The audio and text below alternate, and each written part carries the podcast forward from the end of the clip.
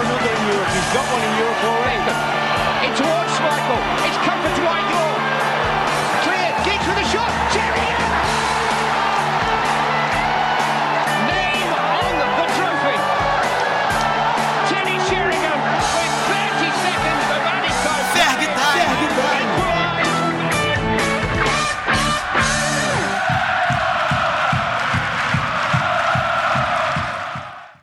Saudações, Red Devils, queridos ouvintes do nosso podcast, começando o segundo episódio da série especial Era Ferguson, aqui no Ferg Time. E hoje a gente continua tendo a honra da presença do Tim Vicor aqui para nos ajudar a abordar hoje, desde a classe de 92 até a conquista do Trouble. É, Tim, hoje eu estou até um pouquinho menos nervosa, mas já te agradecendo de novo pela sua participação. Prazer. Ah, eu acho que este vez talvez vocês tenham muito mais para falar do que eu, porque eu estava na Inglaterra ainda para as primeiras duas temporadas, né, até 94, e depois disso eu estava aqui no, no, Brasil, e, e, na época era muito difícil ver futebol inglês. Né? Ah, futebol inglês só a, a, apareceu com mais frequência na televisão, tipo 2001, por lá. É, então deu para ver uh, mais jogos na Liga de Campeões e tal do que no campeonato.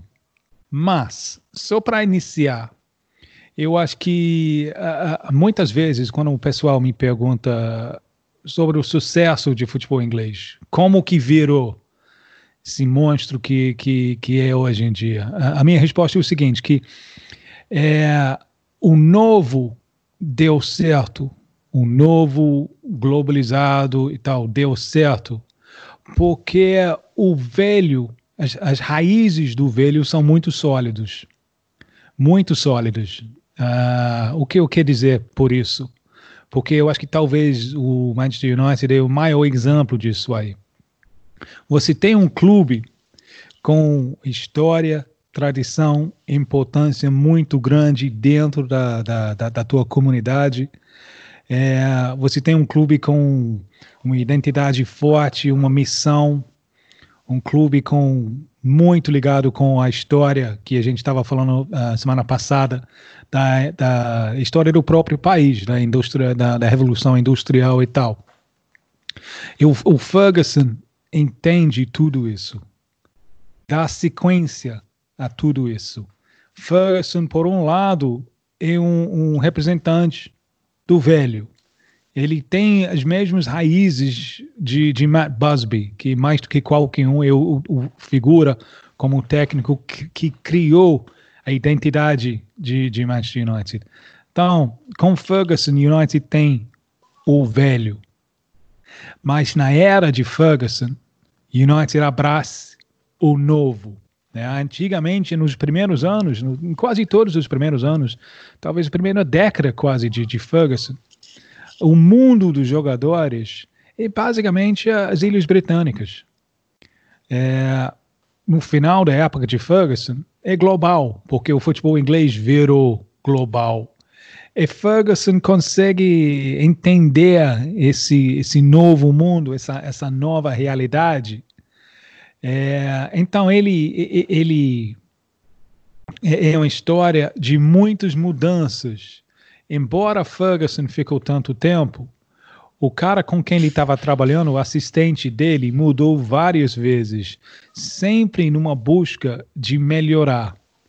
É, é, nos, nas campanhas da Liga dos Campeões, foi uma, uma aprendizagem muito grande, onde às vezes uma identidade mais ofensiva de United teve que ter deixado um pouco de lado de vez em quando. Mas Ferguson era, era capaz de, disso também. Então, por um lado, ele é um grande romântico. Por outro lado, lado, ele é muito pragmático. E ele é a ponte entre o velho e o novo. É aquele casamento de, de, de novo com o velho que fez o sucesso de futebol inglês e fez o sucesso de United com Alex Ferguson.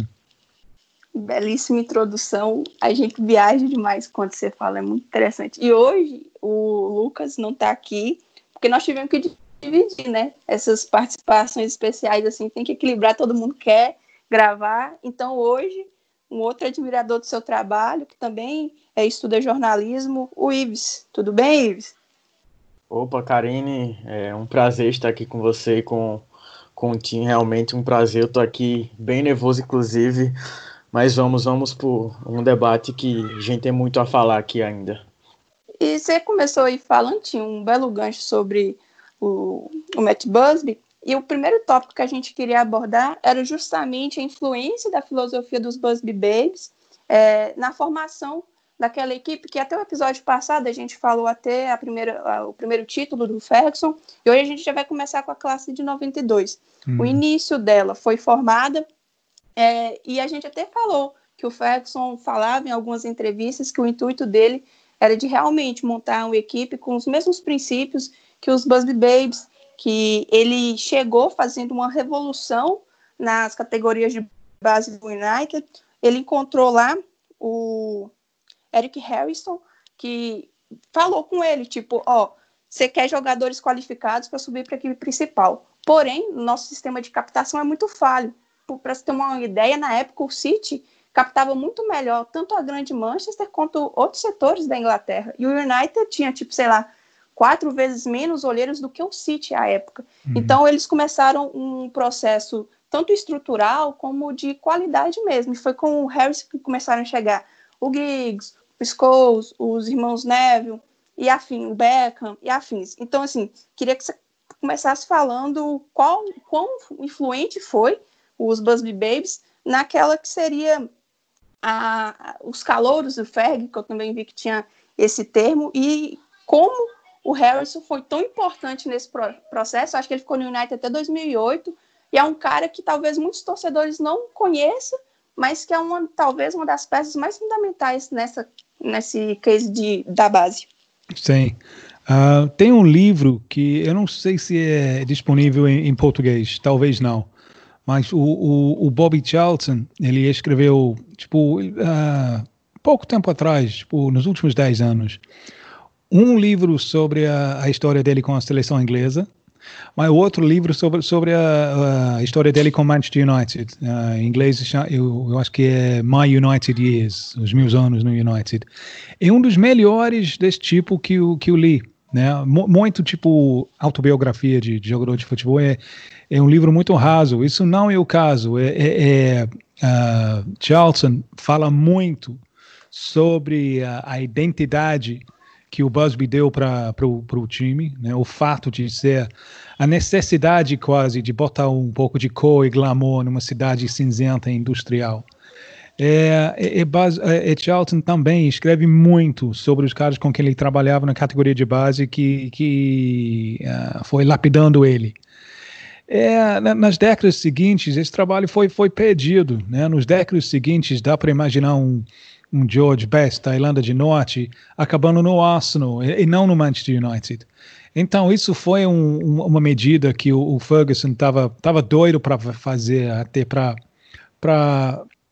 fazer renascer a identidade do clube em uh, sendo um clube que, que consegue produzir, produzir, produzir seus, seus, próprios jogadores. Mas, obviamente, a coisa leva tempo. Né? Isso, bota estruturas assim, leva, leva muito tempo. Tem alguns, tipo, se, se a gente vai, vai chamar a classe de 92 de, de, de Jesus, teve um João Batista, que era Lee Sharp, que apareceu, tipo, em 91, é, é, era um furacão. Uh, eu sei que uh, United pegou ele do outro time, mas, mas, pegou ele muito novo e lapidou ele e de repente ele ele estava um jogador da, da, seleção. Mas isso foi uma grande mostra, porque aí o Ferguson estava tava, tava mostrando para os jogadores na categoria de base do United e para outros jovens jogadores, olha, esse cara aqui ele tem 20 anos, ele é bom o suficiente, ele vai jogar. É, porque durante muito tempo o United era, um, era um, muito mais um clube de, de contratações caros e glamourosos. É, então, isso é. Isso foi, eu, eu acho que Lee Sharp foi muito importante para tipo, abrir a porta um pouco para a galera de, que, que, veio um pouco depois. E além de, de, de Harrison, que ob, obviamente fez um trabalho espetacular, tem que des, de, destacar Cantona. Cantona é, é a figura-chave na transição de United de quase para United de, de, de uh, uh, lutando para os campeonatos.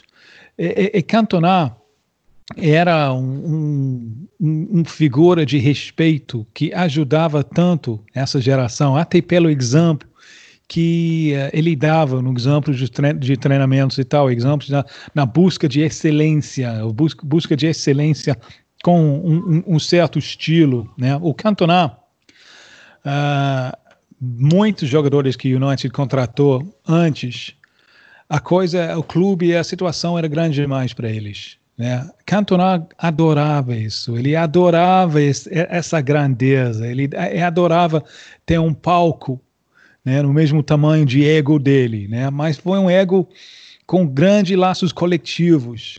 Então, a, a, aquela geração uh, beneficiou muito da presença de, de, de, uh, de Cantona no time. Ele, porque todo mundo podia crescer na aba dele, ele assumia as responsabilidades.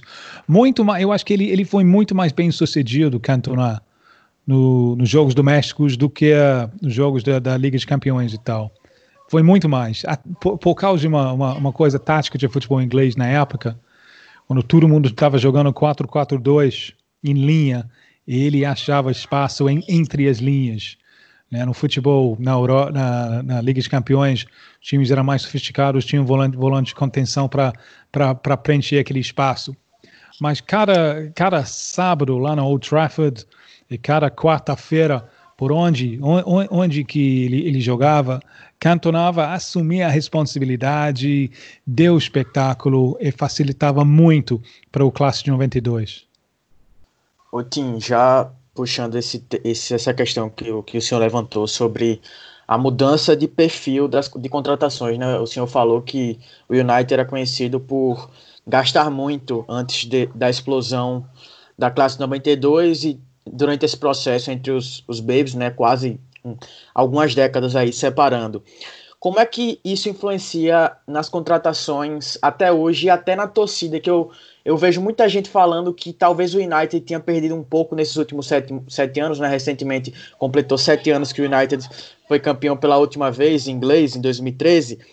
Que, que a torcida fala que se perdeu um pouco em não saber utilizar a base, e a gente vê até isso no, na questão do Pogba, né? Perdeu o Pogba e teve que depois comprar ele por um preço muito, muito absurdo, assim, alto para os padrões normais. Como o senhor enxerga essa questão dessa mudança, dessa virada de chave nessa filosofia que vai, que pode ser enxergada até hoje em alguns torcedores, em alguma parte da torcida?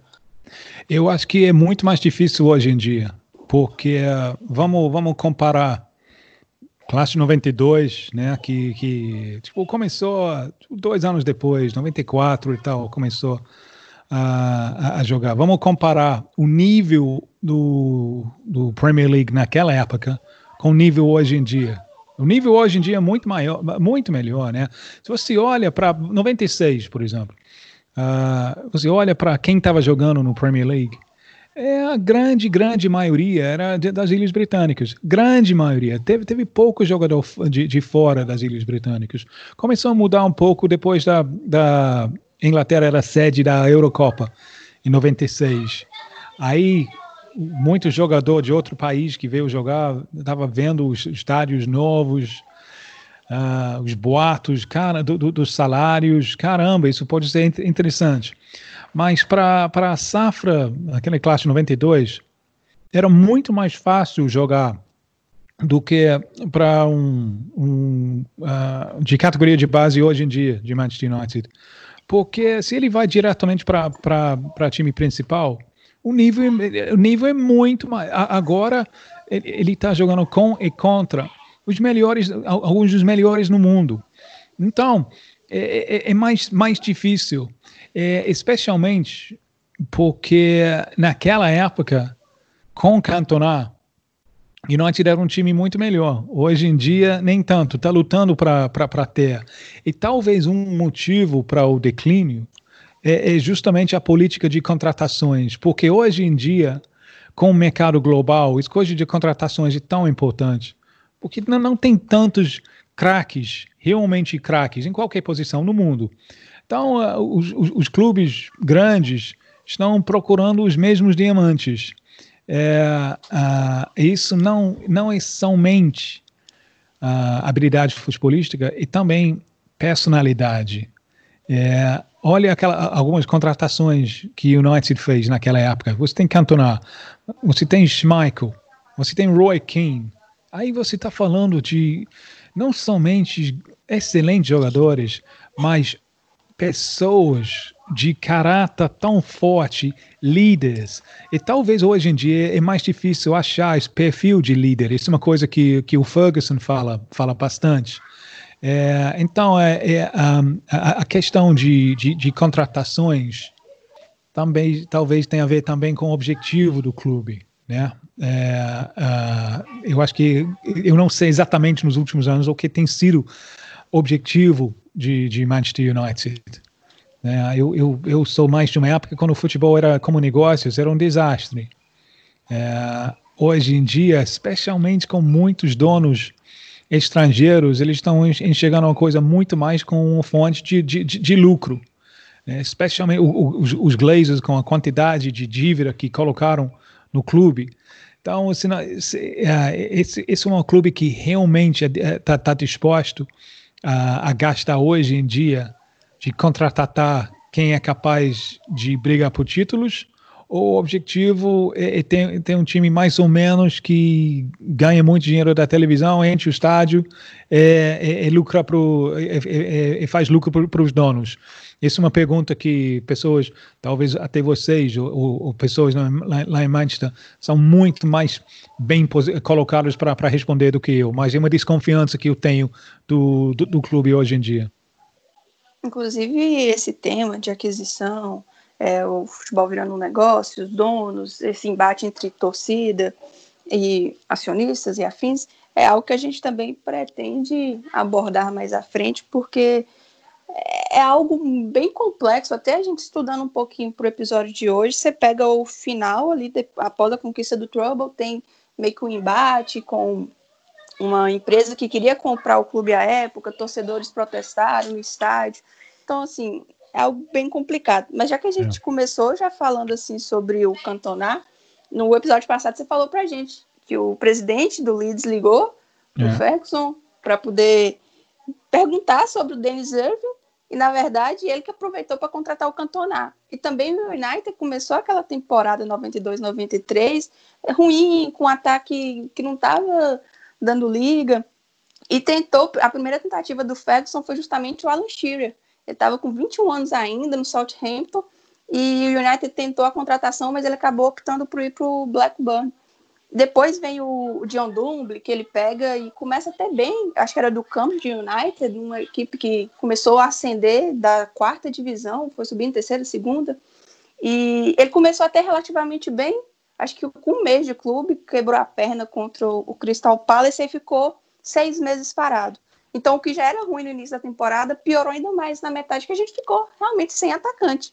E foi aí que veio a oportunidade do Cantona chegar e ajudar aquela equipe a conquistar o, o campeonato. Foi ali também que começou o Beckham, o Nick Butt, o Gary Neville a estrearem, porque o Giggs ele já tinha estreado, já tinha duas tempo uma temporada. Então, assim, o Cantona é um caso tão simbólico porque parece que por duas vezes ele veio num acaso, né? Primeiro para o Alan Shearer não ter querido vir, depois para o Dublin ter machucado e terceiro nessa tentativa do Dennis Irving. É porque era para ser, né, Tim? E, e, foi uma sensação desde o primeiro jogo. Eu lembro isso claramente porque a, a maioria, historicamente, tem, tem uma desconfiança no futebol inglês sobre talento. É, o Cantona era, era, era, talento puro, mas era, era diferente. Ele era, ele era arrogante, né? Até a, a maneira de colocar a gola da camisa para cima, né? Ele ele estava fazendo uma declaração dele que ele era dif diferente, que ele era especial. Então tinha uma desconfiança uh, sobre ele, né? Pela maneira que a relação dele com Leeds, com o técnico lá, Wilkinson, não estava andando bem é, na época que o United contratou juro, a, a, grande maioria das opiniões dentro do jogo, de técnicos e tal, é não, isso não vai dar certo. Isso não vai dar certo. É, eu, eu achava isso maluquice, né? Porque o, o talento dele, é, ele, a visão dele, e também a, ambi a ambição dele. Ele não, ele não é, nunca, nunca, nunca foi um jogador de luxo. Né? Ele, ele, ele, ele é aquele tipo que ele, ele quer deixar a marca dele uh, em, em, qualquer jogo. E foi um. Então, desde o primeiro jogo, eu acho, eu acho que ele marcou, se não lembro, lembro certo, ele marcou o único gol no, no, primeiro jogo dele. Desde o primeiro jogo, foi, uma, foi um casamento espetacular. Ele Cantona, que é, é homem bastante, bastante culto, é, ele adorava descobrir a cidade de Manchester. Uh, ele adorava uh, adorava descobrir a música de Manchester. É, é, foi um casamento sensacional. Aí Ferguson mostra a grandeza dele, a flexibilidade dele. Ele, ele reconhece que ele tem um talento que ele tem que tratar, ele não pode tratar com, com, com qualquer um, né? Ele, ele, ele precisa talvez um toque mais, mais, mais veludo para um, um, um, talento disso. É, às vezes errou, né? como incidente quando ele ele, ele vai na torcida na Crystal Palace, ataca um, um, torcedor e fica, fica suspenso uh, bastante tempo. É, mas, em linhas gerais, foi absolutamente perfeito. Foi exatamente o que o United estava precisando no curto prazo, porque levantou o time, mas também no longo prazo, porque, como a gente estava falando, isso ajudava também, a, o exemplo dele ajudava tanto o desenvolvimento da, da, da classe 92. Vamos, vamos supor que a classe 92 estava lá alguns anos antes. Vamos, vamos supor. É, aí, olhando para o, o, time principal né, de United, olhando a quantidade de bebida que jogadores chaves estava tava, uh, né, aquela cultura de, de, de uh, a, a, comparação disso com Cantona, que sabia viver, sabia se divertir, mas sem se prejudicar atleticamente, com a, a, a disciplina necessária de, de atingir excelência dentro de campo, ele foi um exemplo perfeito para aquela safra. Então, o United ganhou no curto prazo e no longo prazo. Ô Tim, é, é muito, muito bom ouvir você falando sobre Cantona. Apesar de eu saber do tamanho dele, às vezes eu acho que algumas pessoas não falam tanto dele como o senhor está falando e valorizando tanto o trabalho dele. Quanto a isso, o senhor acredita que ele possa ser subestimado por tanto na Inglaterra por seu jeito polêmico e ao, ao, às vezes algumas pessoas esquecem o que ele representou dentro de campo e toda a sua importância para os Red Devils na década de 90 e todo esse processo de até chegar, mesmo que ele não tenha participado, né? Esse processo da década de 90 para chegar em 99 e o United conquistar seu segundo título europeu. Bem, eu acho que lá na Inglaterra, não, ele não é subestimado. Uh, fora, eu acho que com certeza, porque ele, ele brilhava, foi naquela época antes de, de o futebol inglês estava uh, com o perfil que é hoje em dia. Né? Se fosse cinco anos mais tarde, talvez seria diferente. Então, eu acho que totalmente compreensível que, uh, que um, uma audiência no Brasil não, não tem a, a, mesma ideia de, de Cantona. Ele, ele veio cedo demais para um público brasileiro, mas com YouTube e tal, qualquer um agora pode, pode desfrutar da, das façanhas dele, né? A, a participação dele, eu, no, no, uh, o Treble 99 não ia acontecer sem Eric Cantona alguns anos mais cedo. E antes de, da gente falar naquela temporada que eu até coloquei assim, será que foi aqui que foi o início de tudo? Não, talvez no sentido de formação da equipe, dos jogadores estarem mais maduros, mas antes disso, em 93, 94, Cantona fez uma grande temporada, ajudou o United a conquistar a Premier League de uma forma até tranquila, com uma boa margem de pontos. Foi quando o Roy Keane chegou, 21 anos ainda, teve uma disputa ali com o Arsenal, com o Blackburn. Naquela época, parece que todos os jogadores que interessavam ao United interessavam ao Blackburn e vice-versa, né? O Brian Robson também pôs fim, a, depois de 13 anos em Old Trafford, e até no documentário da classe 92, o, os jogadores falavam muito sobre ele, sobre a questão é, de ser um capitão que tinha um instinto protetor de pai, como se fosse um irmão mais velho, e que eles, os Coles, os Neville, é, Giggs, Beckham, aprenderam muito com ele, algo que mais à frente eu quero até abordar, que é a questão de você saber proteger o seu companheiro. Não é só em pancadaria, mas em, em vários sentidos, e como isso foi tão importante para a relação que eles construíram dentro de campo, mas que começou fora. E o na temporada Brian não... Robson foi, durante um tempo, o maior, maior ídolo de, de, de futebol inglês. Ele era capitão da, da, da, seleção inglesa, ele era a encarnação do que uh, a gente pensava em, em capitão. Né? Porque ele era, uh, embora ele era um jogador muito, muito classudo, né? canhoto muito bom, Uh, ele era muito guerreiro, com pulmão impressionante. Pena que ele estava sempre, sempre se machucando. Isso é uh, a história triste da carreira dele, as lesões. Mas com certeza, a classe 92, antes, bem antes de, de nem ouvir falar de Cantona, eles cresceram com, com Brian Robson, com ídolo. Né? Uh, então, e aquela história, quando eles eles uh, tiveram a sorte de, de conhecer o ídolo e um dos poucos vezes quando você conhece o ídolo não, não é decepcionado, porque uh, além de, de, grande jogador, ele era, ele era, era muito coletivo nesse sentido também. Isso que você falou, eles até abordam nesse documentário, também falam sobre Steve Bruce, que uma coisa é você estar tá ali no estádio vendo aquele jogador, outra coisa é você começar a completar os treinos, porque nessa época eles ah, tá, tinham oportunidades, mas não eram é, peças tão carimbadas assim na equipe titular. E teve até um jogo treino, não vou me recordar agora o adversário, qual foi o jogador que sofreu a entrada, mas eu sei que foi um da, da classe de 92. Sofreu uma entrada bem dura. Aí o, o Brian Robson pegou e foi para cima do cara que deu entrada e tudo. E fez, tipo assim, se transformou. E eles falaram assim: Poxa, cara, nós somos, é, tipo assim, os queridos do Robson, nós somos os queridos do capitão. A gente tem que fazer valer tudo isso que ele está fazendo por a gente aqui. E começou tudo ali num jogo treino.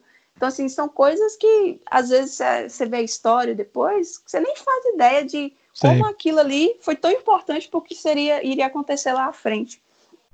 Aí veio, veio o incidente que você falou aí do Cantona contra o Palace, que ele pegou oito meses de, de suspensão. E foi um, um, período que o United pega e desestabiliza de uma certa forma, porque também não tem como. Vocês falaram muito bem a importância da, do Cantona para a equipe, não só dentro de campo. E só que o United chegou na última rodada ainda tendo chances de conquistar. É, porque, e ainda o Blackman perdeu para o Liverpool, então a gente só precisava ganhar do West Ham. Mas aí o United pega e empata, e o Blackman pega e é campeão. Naquela temporada a gente ficou sem título nenhum, e ficou aquela incerteza, falaram até que o Cantona vou, vou aposentar, não vai. Graças a Deus ele não aposentou. Chegou o Andy Cole naquela temporada, então o Paul e o Mark Hughes já saíram. O Hughes até de uma forma meio assim que os torcedores não gostaram, ele foi para o Chelsea. E também aquela temporada marcou algo que não foi dentro de campo propriamente, mas foi a demolição do North Stand lá no, em Old Trafford e a construção de um outro stand, e aí já vai começar a adentrar um pouco ao processo de modernização de uhum. Old Trafford, aumentando a capacidade, e a gente chega na temporada que eu acho que é uma das temporadas-chave, é, que é a 95-96, o United pega e vai ser campeão, mas ele começa perdendo para o Villa, se eu não me engano, de 3 a 1. E a torcida caiu em cima junto com a mídia e foi aí que tem até uma famosa fala do Alan Hansen, ele era um comentarista, jornalista na época. Não, ele e... era, antes disso, ele era um craque, ele era o zagueiro uh, de Liverpool. isso, é, isso é importante para botar em contexto o que ele falou, porque uh, muitos lá na mídia, na BBC, são jogadores de Liverpool. É, então, a última coisa que ele quer ver é United, é United uh, uh, ganhando. Mas sim, é uma, uma citação muito famosa. É, de infeliz. Foi, ele falou que você nunca ganhará nada com crianças. E no, nesse documentário, que é, é muito massa esse documentário, que o pessoal fala assim, poxa, nós fomos massacrados, o sentimento da, daquele sexteto era o Ferguson apostou na gente, é, tudo que a gente queria era uma oportunidade, essa oportunidade veio, e quando veio, nós não soubemos aproveitar, e agora estão massacrando ele, ele não vai dar mais oportunidade. O que, que vai ser da gente agora? Então estava tudo assim, todo mundo muito, muito perdido, e o United tinha já perdido algumas peças que eram veteranas, e aquela temporada o Ferguson realmente apostou na base, ele não contratou nenhum grande nome. Foi aí que subiu de fato o Scholes, o Gary Neville, o Nick Butt, o Beckham, e eles começaram a ganhar cada vez mais espaço. Você acha que ali foi o, o início mesmo daquela da virada que seria o, nos anos seguintes? Tim. Sim, sim. Eu, eu acho que tem, tem várias coisas para abordar aqui. Um é o fato que, como a gente estava falando a última vez, o Liverpool entrou em declínio. Leeds apareceu uma temporada com campeão, mas foi o pior campeão que eu lembro. Né? Foi um, um, time, um time com muitos defeitos que não conseguiu dar, uh, especialmente vendendo o campeonato, nem mereceu. Né? O, o, o, Arsenal pintou com um grande time e, e perdeu o caminho um pouco. Então, uh, era, era suficiente. United se organiza, consolida uh, sobre a aba de, de Cantona e não tinha grandes adversários. O Blackburn era, era uma, uh, tinha ganhado o campeonato. O ano seguinte, a prioridade vai ser a Liga de Campeões. Eles não conseguem fazer sucesso lá. Mas Blackburn é uma cidade muito pequena, com uma torcida pequena também, que estava inflado com dinheiro de, de, de um milionário. É, outra coisa que não, não, era, não era sustentável. É, então, estava faltando adversários. Isso, isso facilitou uh, bastante uh, a fim, fim da espera de United para os títulos é um, para uma época de, de, de, de, dominação. Logo depois, né, com, uh, com Arsene Wenger, o, o Arsenal vira, vira outra coisa, vira um adversário à, à altura.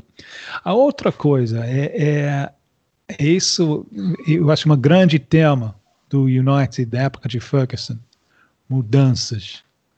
Uh, você falou, né? Mark Hughes foi embora, contratou Paul Lentz. Alguns anos atrás, Paul Lentz vai embora, uh, vários vai, Kanchelskis vai embora. É, você falou, início de, da, dessa temporada, ele não, não contratou ninguém. Ele deu um voto de confiança na categoria de base. Ele falou para, olha, ele está passando um, um, Quando ele não cont, contratou ninguém, a mensagem que ele está passando para aquela garotada é: sim, vocês, vocês são bons o suficiente para ganhar isso aí. Alguns anos atrás, uh, eu estava na, na, plateia para um, uma, palestra de Carlos Queiroz, uh, para uma audiência de técnicos brasileiros. Foi fascinante, né? porque o Carlos Queiroz, hoje em dia, é técnico de, de Colômbia, ele já trabalhou em quase todos os continentes do mundo, mas a coisa que uh, os técnicos brasileiros eram mais querendo saber era como era trabalhar com Ferguson uh, é, Queiroz abordou bem esse assunto. É, ele, ele frisou: olha as, a quantidade de mudanças que teve com assistente. Então, e, e, nem todo mundo saiu porque quis. Né? Então, você tem a figura de Ferguson lá sempre, mas quando ele acha que é época de mudança, ele, ele não tem piedade, ele, ele muda, ele troca. Ele é exatamente assim também com jogadores. E Queiroz falou que a maneira que Ferguson trabalhou foi o seguinte: se o time não foi campeão, ele não contratou. Aí a mensagem que ele está passando, vocês são bons suficientes.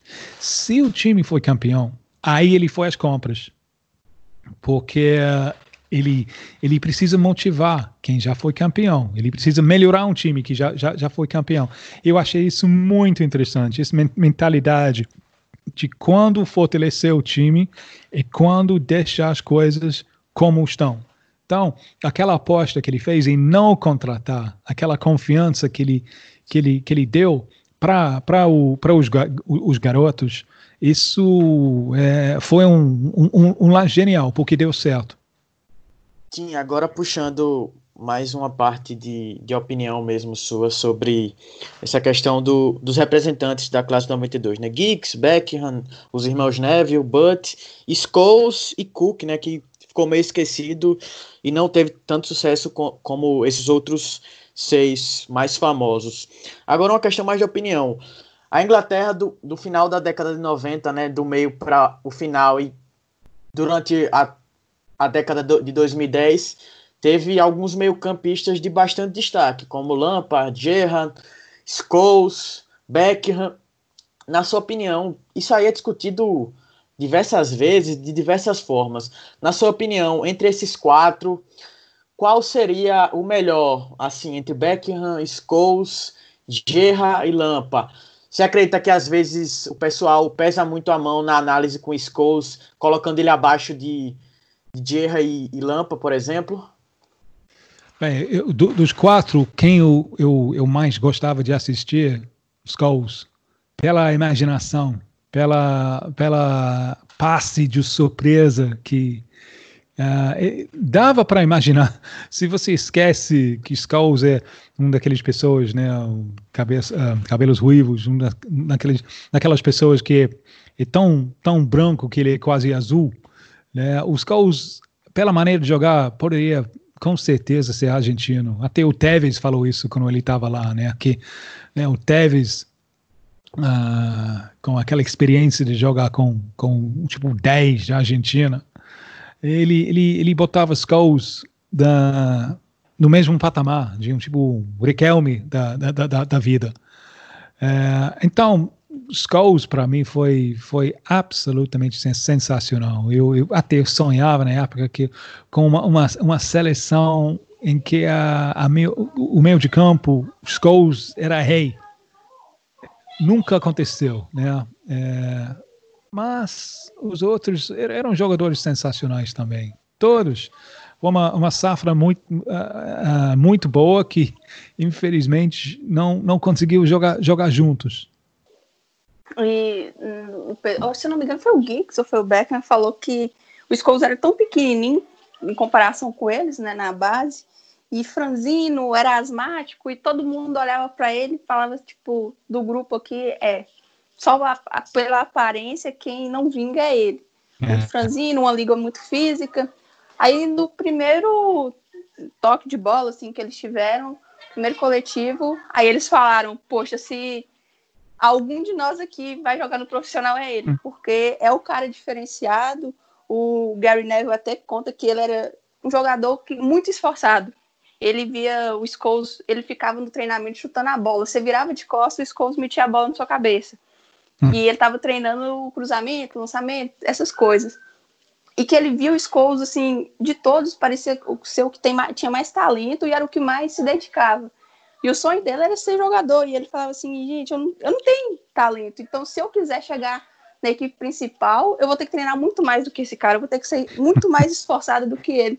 Uhum. E todos eles falam isso, que o Scholes ele era um cara muito introvertido, tipo, o, o Nick Butt fazia muita brincadeira, queimou até as partes do Schmeichel com, com bullying uma vez, e o Scholes estava sempre ali rindo, mas ele não era um cara não gostava de sair. Naquela época eles até falam assim que a Inglaterra estava um momento muito bom, é, festas, essas coisas, que eles tinham uma carteirinha do clube, podia ir para festas e outras coisas. E o Scholes nunca gostava de ir para essas coisas. Ele ia sempre para casa dele, aquele cara muito simples.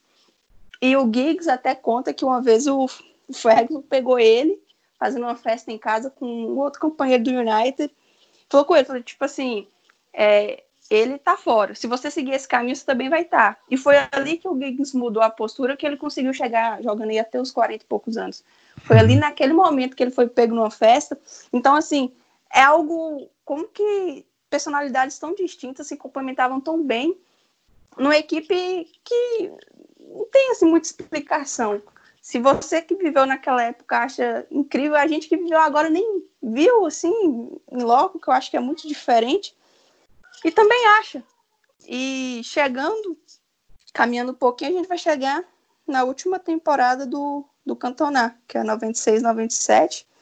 E o United naquela época, na Champions, não fazia tantas campanhas boas assim.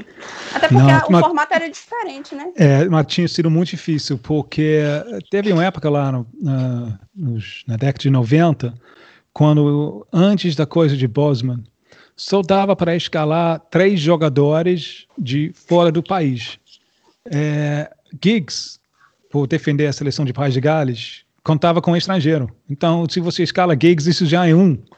É, então, United, em alguns, alguns jogos da, da Liga de Campeões, não escalava Schmeichel, por exemplo, porque por ser da Dinamarca, ele ocupava um lugar para o estrangeiro. É, é, incrível pensar que foi assim é, a menos que 30 anos atrás, mas foi assim. O United realmente foi, ficou prejudicado com, com esse regulamento. E o Cantona, quando ele voltou, ele tinha uma estrela tão assim, ele volta da suspensão, um clássico contra o Liverpool, e empata o jogo para o United. Aquela temporada ele faz o gol da, do título da FA Cup, também em cima do Liverpool.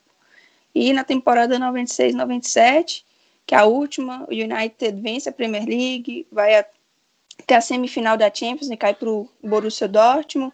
E também aquela temporada chega o Solskjaer, o Ron Johnson e o Ted Sheringham chega para poder substituir justamente o Cantona, que se aposentou. Você acha que foi uma aposentadoria prematura? Tipo assim, é meio complicado porque o jogador, só ele sabe a hora de parar ou não. Mas assim, a impressão fica que ele não tinha muito mais lenha para queimar e poderia ter chegado àquela equipe do Trouble. Sim, ele poderia ter sido centroavante da, da seleção francesa em 98 com certeza ele era me melhor do que Guevac, com quem, quem uh, jogou.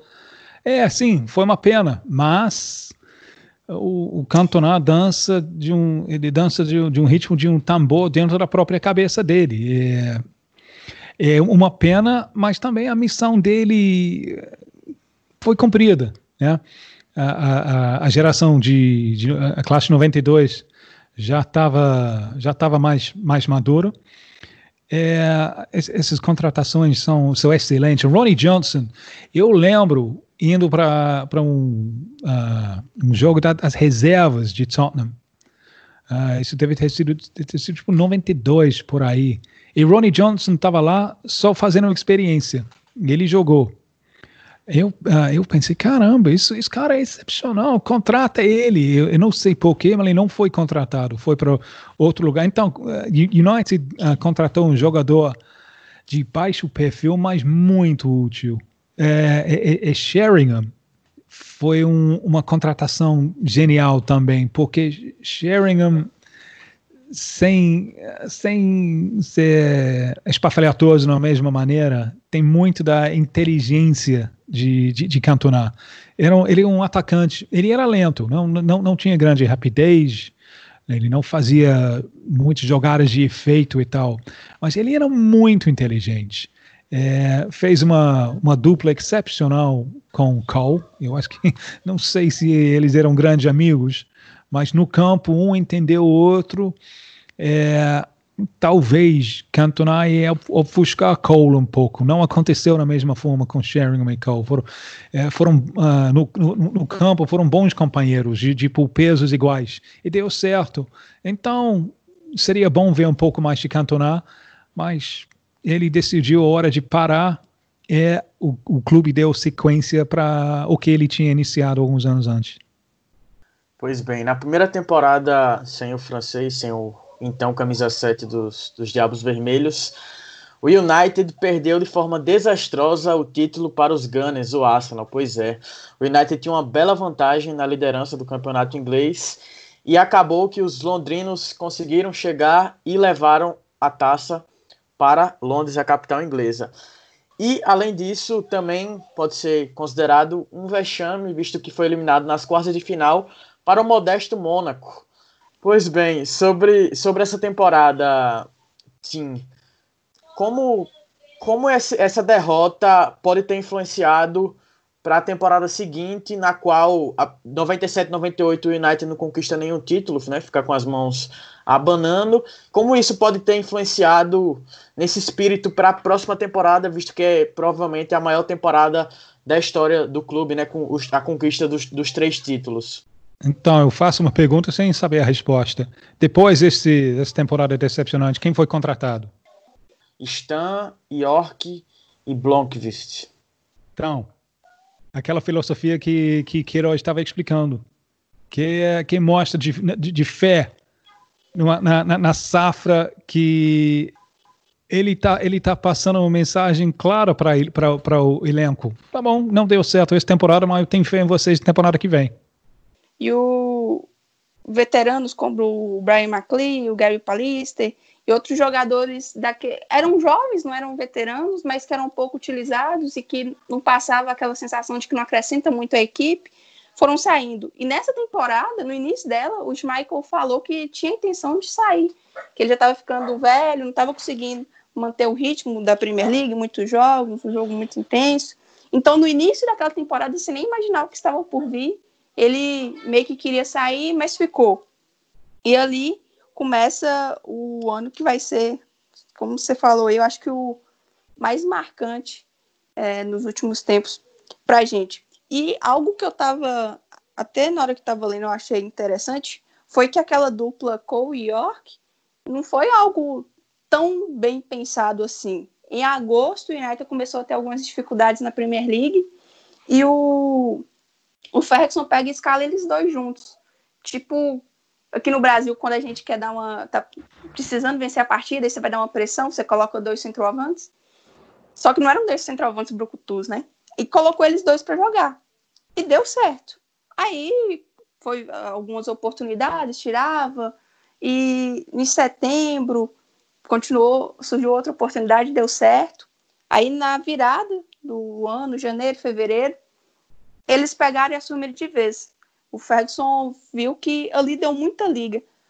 Como explicar uma liga de dois jogadores, um que tinha acabado de chegar, o, o York? Tipo assim, não sei, eu acho que quando você começa a ler um pouco dessas coisas do Trouble, parece que é tantos acasos que vão juntando e formam uma coisa dar certo, mas depois você fala assim, poxa, mas lá atrás foi tanto trabalho, talvez não foram acasos, talvez as coisinhas que faltaram no percurso, o Ferguson foi juntando e conseguiu juntar tudo de uma vez naquele ano. Você acha que foi mais ou menos assim? Sim, mas você tem muitos jogos né, uh, no percurso do, do, do, campeonato. Você tem muitos jogos para aceitar o time.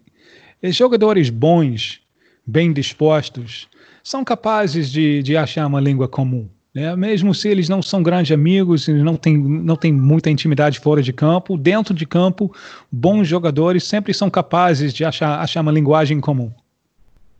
Então, é sobre essa dupla, recentemente eu escrevi um texto sobre a semifinal que muita gente talvez nem conheça a semifinal que foi entre United e Juventus. O primeiro jogo foi 1 a 1 em Old Trafford, a semifinal da Champions League no caso, contra a Juventus.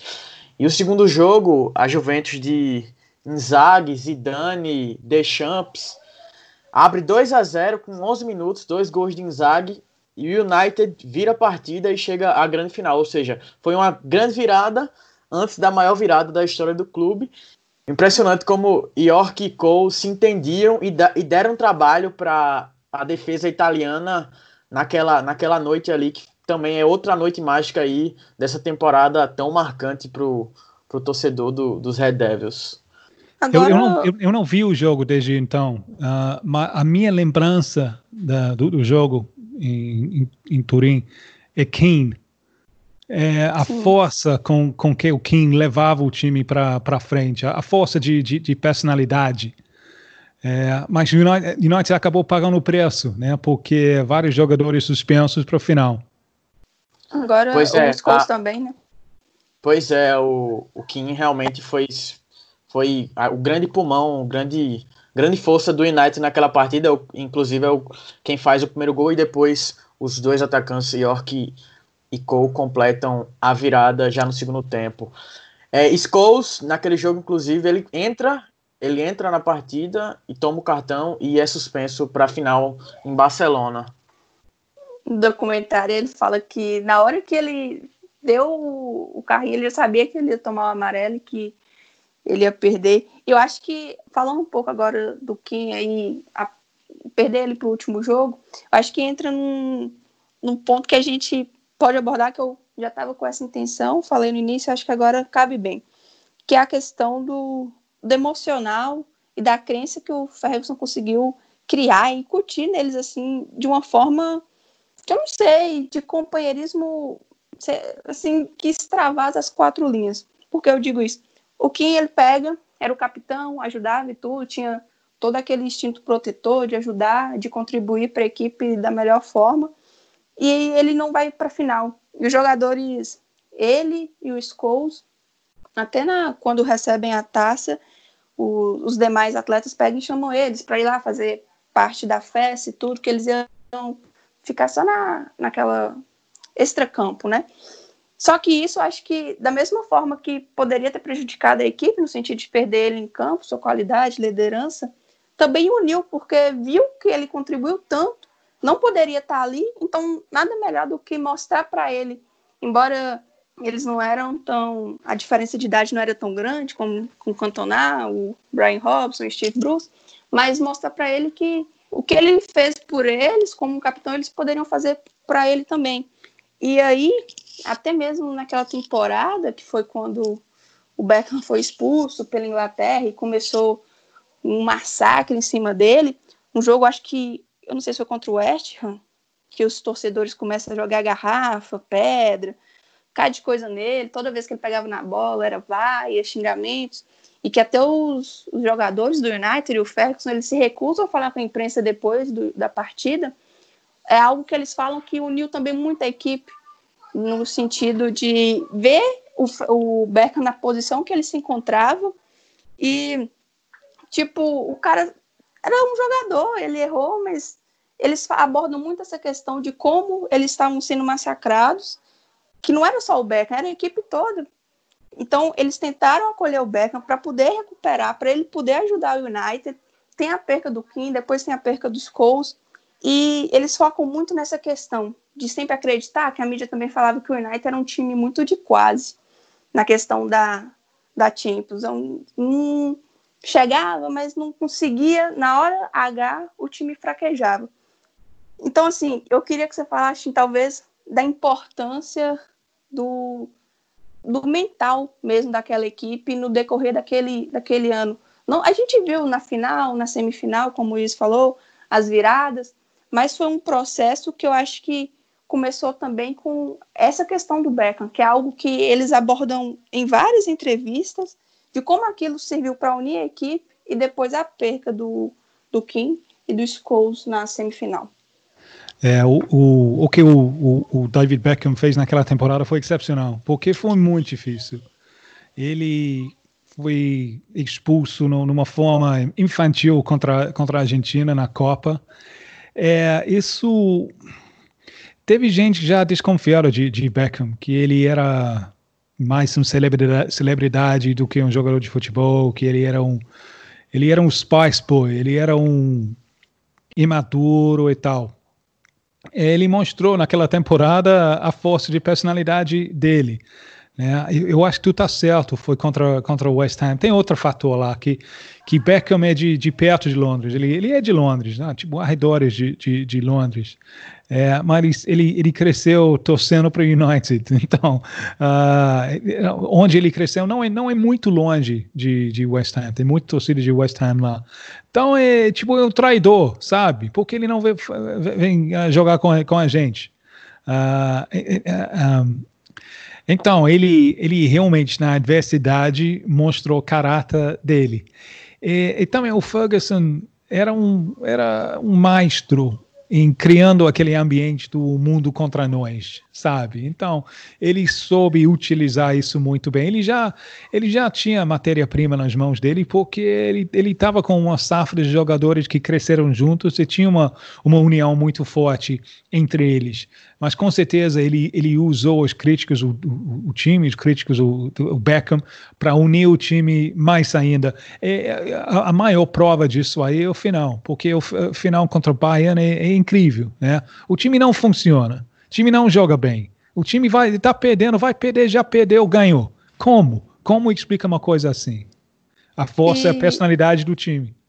E naquela temporada o Beckham ele ainda foi o segundo melhor do mundo, né? Perdeu pro, pro Rivaldo. E foi um ano conturbado, de certa forma, porque também, se eu não me engano, um mês depois, desse episódio do Berkham contra o West Ham, teve protestos em Old Trafford porque estavam especulando que o United seria é, comprado pela BS Sky, algo assim, e a torcida não queria, começou a protestar contra o Martin Edwards, que era o presidente, e até lendo assim o que os torcedores na época pensavam e vendo hoje o que se tornou o clube, é meio que uma premonição, né? Errado não estava, mas acabou que aconteceu. Então foi um ano conturbado e o Wenger ele fala que a semifinal da FA Cup, depois que o United consegue também aquele resultado de forma inacreditável, com o Schmeichel defendendo pênalti no último lance do jogo, o Giggs fazendo aquele golaço lá depois de um erro do, do Vieira. E o Wenger fala que aquilo ali definiu toda a temporada do United, porque a gente não tinha nada definido, né? Tava lutando na Champions, na própria Premier League contra o Arsenal e na FA Cup. E aquele resultado foi como se mostrasse para a gente, tipo, vocês podem tudo. E o Arsenal se abateu. Aquilo ali serviu para levantar o United e para afundar o Arsenal.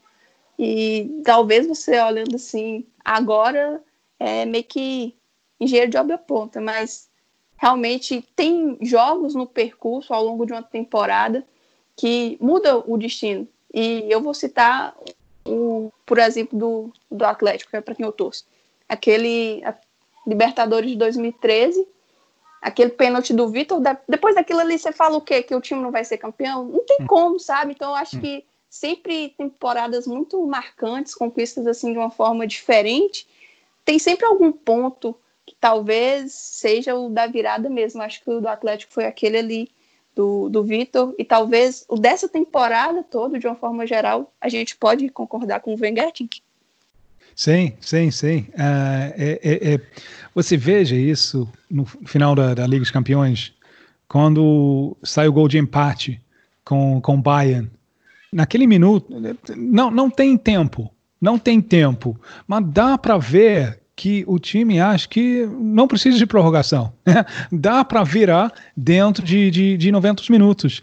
E, e Bayern está andando com aquela aquela olhar de homens que acabaram de ser assaltados. É, United vai lá e marca segundo. É, é, é uma vitória incrível, porque durante tipo 88 minutos o time não funciona, né? O Bayern é melhor e tem um, tem um certo controle do jogo, talvez deveria tentar ter, uh, ter procurado mais segundo gol, uh, mas aquele time, aí a grandeza de Sheringham aparece no final, né? A inteligência de, de, de, de Sheringham. Jogador muito interessante, Teddy Sheringham. Eu vi muito dele no Tottenham antes de ir, ele, ele voltou para a gente depois. É, é, mas, o que ganhou aquele título foi a, a, força mental do time. E você vê isso claramente no momento de empate. O momento de empate não é alívio.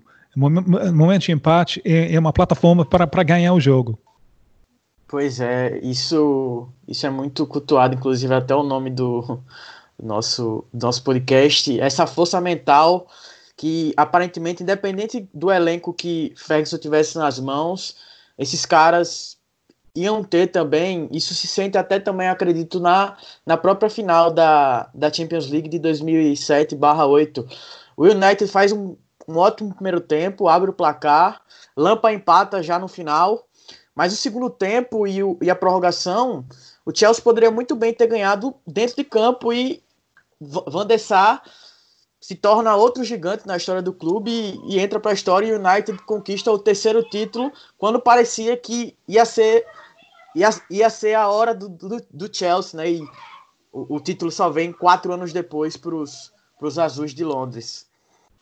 E para a gente já ir entrando no, no último tópico, eu até tinha, tinha visto assim que atribuíam uma matéria daquela daquele ano do Trouble é, a che chegada à Terra Prometida. Eu falei assim, mas será de onde que vem esse nome? Aí depois eu descobri que o Daniel Harris, ele, era, ele é um escritor, jornalista, fazia algumas... Não sei se ele ainda está no The Guardian. Aí ele escreveu um livro que chama Chegada à Terra Prometida, o histórico título do Trouble do Manchester United. Depois daquela temporada memorável, quais lições, expectativas você acha que à época foram criadas e que meio que se confirmaram ao, ao longo do, dos anos 2000, Tim? Bem, eu acho que a lição uh, mais importante é como é difícil ficar em cima, né? Se chega lá em cima é difícil, ficar lá em cima é mais difícil ainda. A coisa tem uma tem uma dinâmica muito grande.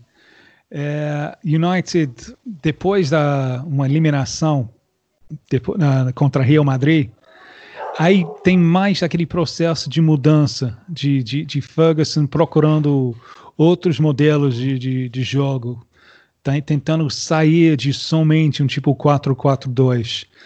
É, Verón foi uma tentativa de, de, de, de, fazer isso. Eu acho que Verón, o clube, na verdade, nunca soube aproveitar das virtudes dele, mas veio da, da, daquela coisa inquieta de Ferguson. Como podemos desenvolver? Como podemos ficar melhor? É, talvez a, a, um dos jogos mais marcantes é o primeiro final que perde contra, contra Barcelona. Né? O segundo que perde contra Barcelona, Barcelona é muito melhor. Mas primeiro poderia ter, ter, ter levado outro, outro destino. Né? Eu, eu, eu, tive o prazer de trabalhar com o Real Ferdinand durante a, a Copa aqui. E ele falou na, naquelas duas finais contra Barcelona que uh, United errou muito taticamente.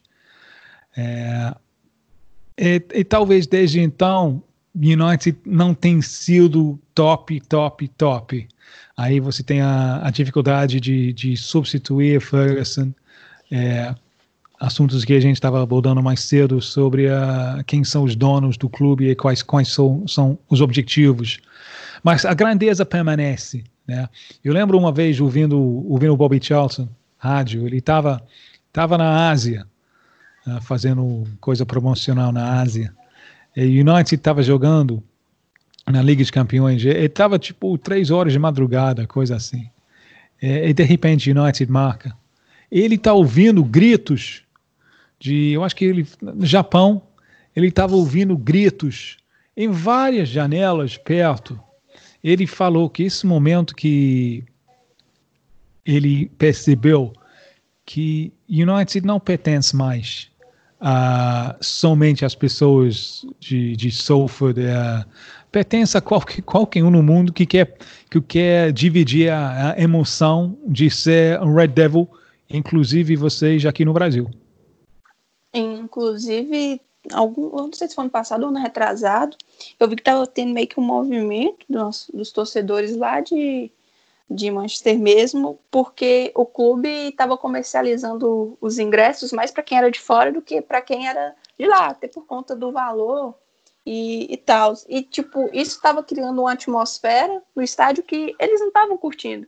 Estava realmente se transformando é, igual eles ficam brincando com o Arsenal, que é uma biblioteca, que não estava tendo aquela liga de ficar é, cantando, mesmo o Stand for Orange, não estava bacana o clima que estava se criando no estádio. Eles, mas é aquela, né? Tipo, o torcedor local sofre, tenta fazer algo para mudar a situação, mas você acha que os Glazers vai falar assim, poxa, eles estão chateados, vou ceder para eles mais espaço para quem é daqui, para poder cantar mais? Não, essa ou não acredito que seja a real intenção deles.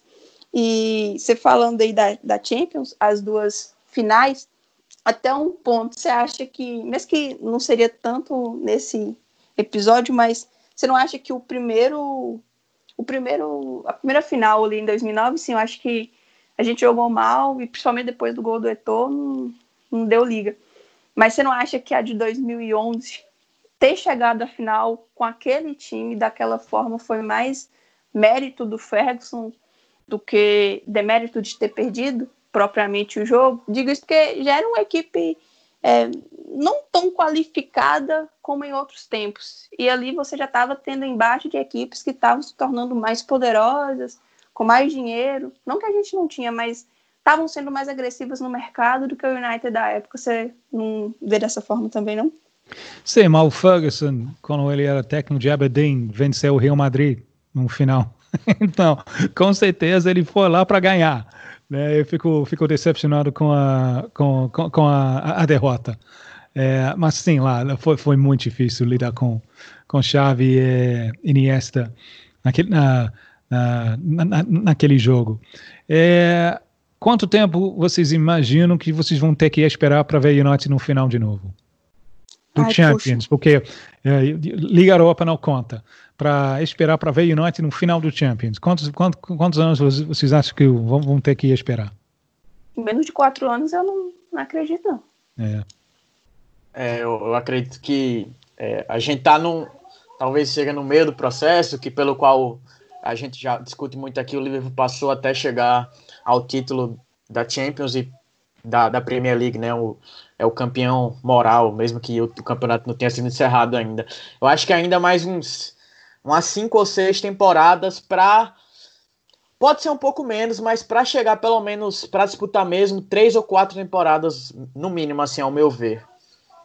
Acho que vai depender muito do, do de como o Solskjaer vai conduzir a próxima temporada, porque essa, antes de, dessa parada, estava relativamente bem. Ele conseguiu meio que fazer uma limpa no elenco, tava, contratou pouco, muito menos do que a gente precisava, sim, mas os que ele contratou, acertou.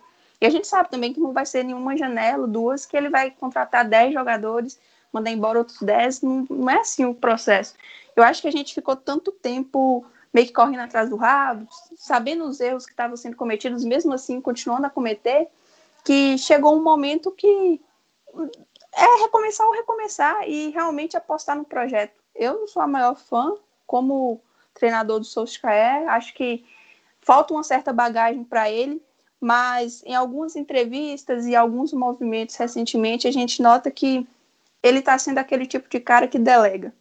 A, a, tipo, o treinamento técnico tá da equipe. A função dele, basicamente, eu acho que está sendo é, esperar no que o Ferguson fez tão, tão bem, que era conseguir ter um ambiente bom de trabalho, de potencializar as peças e de saber conduzir o processo com os jogadores, saber conversar, saber extrair o melhor dele, notar que aquele cara ali não tá legal, por que será que ele não tá legal? Não é chegar tipo, o Mourinho, você não tá legal, vou te deixar mais mal para você querer me mostrar que você é bom. Não é esse tipo que eu tô vendo Solskjaer. Então talvez, talvez, quem sabe, não dê certo, mas menos de quatro anos para conseguir você entrar na temporada e falar assim, poxa, o United ele é favorito esse ano para poder disputar o título, seja da Premier League, seja da Champions, eu acho que menos de quatro anos a gente não vai. Mais algum acréscimo? Algum de vocês? Não, acho que não. Acho que matou charada. Bem, então a gente vai chegando ao final da, desse segundo episódio da, dessa série especial. Agradecer demais, Tim, por mais uma aula, mais um papo extremamente agradável Prazer. e proveitoso. Espero que você venha aqui mais vezes, mesmo que você torce pro Tottenham, vem falar com a gente aqui do United. tá bom, tá bom. Se, se, se, a gente consegue ganhar de vocês da próxima vez, aí eu, eu, eu volto com prazer. aí não, né? Ives, valeu. Obrigado, Karine. Obrigado, Tim. Como a Karine falou, uma verdadeira aula. Estou aqui extremamente eu acho que é a maior aula que eu já tive sobre Manchester United, um prazer inenarrável. Muito obrigado e até os próximos episódios do Ferg Time. Só para finalizar, vou passar as redes do Red Army aqui, no Twitter e no Instagram, arroba Red Army Brasil, Facebook, arroba Red Army BR. A gente está lá no medium.com.br Red Army Brasil, com alguns textos sobre o United. E o Ferg Time está disponível nos principais agregadores de podcast, Spotify, iTunes, Deezer, Google Podcast, Castbox. É isso, a gente agradece quem ouviu até aqui e até a próxima. Ferg Time, um podcast do Red Army Brasil.